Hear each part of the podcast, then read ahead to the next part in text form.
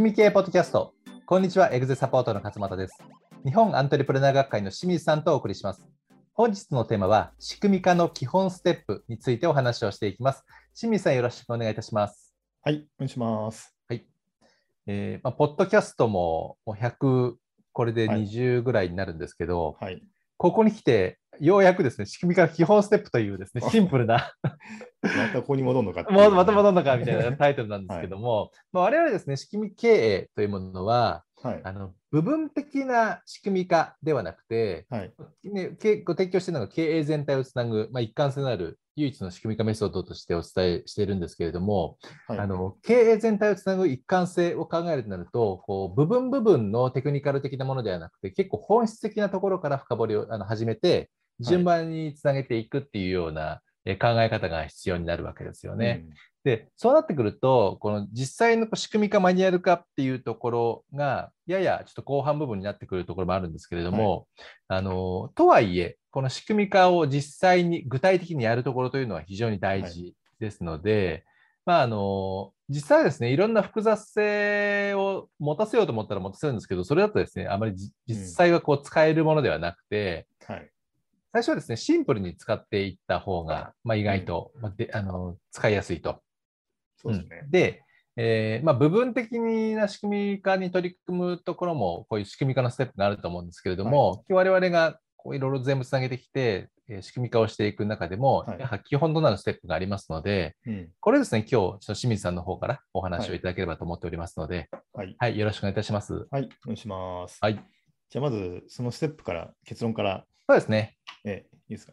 はい、お願いします。まず一つ目が、えーうまくいってる社員うん、要は成果を出してる社員の仕事のやり方ってあると思うんですけども、はい。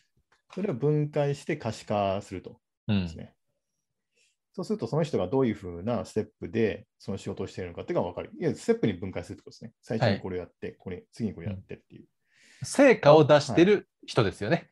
そうですね。うん、ここが重要だと思いますけど。はい。はい。これ営業でちょっとわ話すと分かりやすいので、営業の仕事でちょっと例えながらやりますけども、はい。営業だと成果を上げてる営業マンってもうすぐ特定できるので、うん。その人の話の流れとか、はい。お客様とのその商談の持っていき方とかっていうのを、まあ、全部分解して可視化するということですね。うん。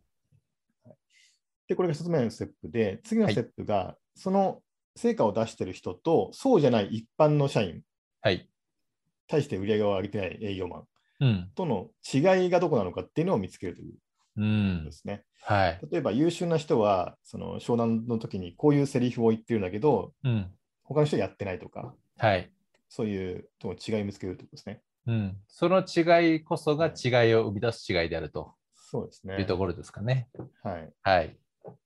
で、3つ目が、えーその違いがあるのを見つけたらですね、えーそこのうまくいってる人のやり方っていうのをルール化するとう。いうんことですね。要するはいにこの通りにみんなやりましょうということで、そこを標準的な作業として、えールール化するとはい。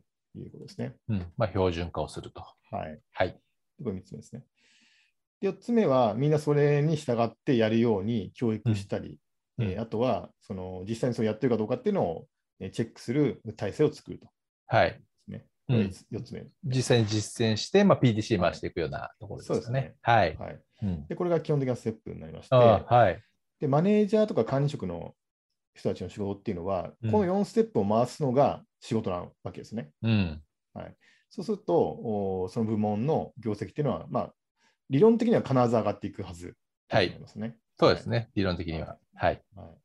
という4ステップになっています。で、うんこれはあの、別に私たちが開発したモデルじゃなくてですね、はい。あの、科学的な経営の原点と言われているテイラーさんっていうね、人がはいいるんですよね。まあ、経営学んでる人はご存知かもしれませんけども、そうですね。えー彼が100年ぐらい前に科学的経営あ科学的、えー管理法っていうのをね、えーうん見つけましてはい。で、そこで語られているのがこれなんですよね。うん。で、元々テイラーさんって、あのーえっとね、あれなんですよね。テイラーさんの場合には、昔はその鉄を運ぶ作業をなんとか効率化できないかっていうことで、えーいろいろ考えたんですけど、はい。でその時に他の作業員よりも、おなんか優れていそうな人がいたんで、うんその人に、えーやらせてですね。うん。で、そのやり方を他の人にもできるようにしていったっていうことなんですよね。で、テイラーさんの場合には、その違う、他のスタッフとの違う面っていうところが、例えば使ってるシャベルの大きさとか、はい。あのどれだけの間隔で休みを入れてるかとか、なんかその辺が違いだったらしいんですよね、優秀な人ええなるほど。でその辺を全部マネージャーが観察して、うん。で、ルール化することによって、うんそのより多くの鉄を運べるようにしたっていうね、はい。そういう歴史があるんですけど、うん。まあ、そこからこれ来てるんですよね。なるほど、なるほど。はい、それねでこれが、まあちうんはいまあどこの業務種にも使えるということですね。うん、そうですよね。で違いを、まあ、課題を設定して、その違いを見つけるところのね、あの創造的なプロセスにあ後に、それを標準化して、その標準化したものを守らせるというマネジメントのところのその組み合わせをこうぐるぐるぐるぐる回して、はい。で、えっ、と、結果が出ますのでね、あ良くなったとかっていう、悪く悪くなったっていうような、はい。それが測定できるようにしておいて、うん。えーそれをこう見ながら回していくっていうのは、まさにあの、マイケル・イーガーバーの、えー初めの一歩を踏み出そうであるとか、起業家精神に火をつけろという本でもはい説明されているこのサイクルになるですわけですよね。そうですね。うはいん。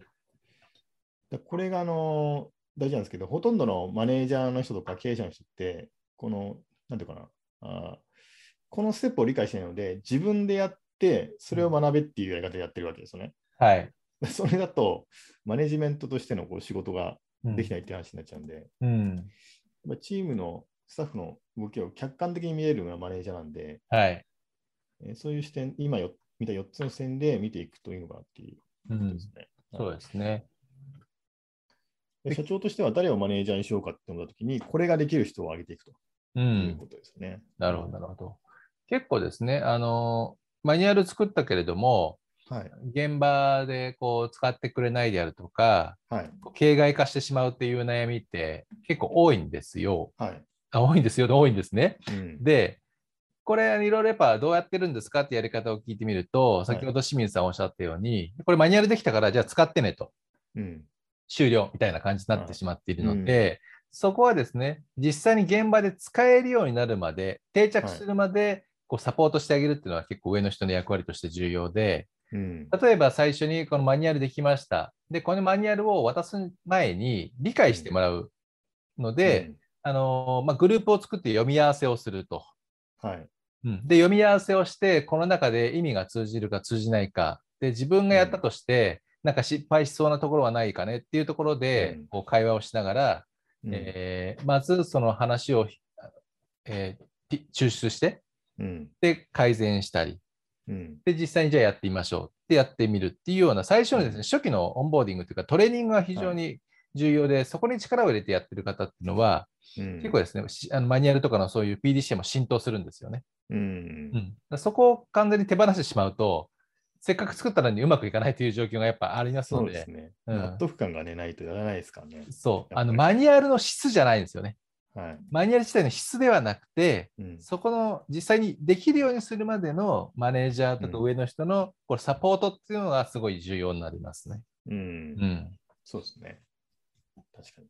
はい。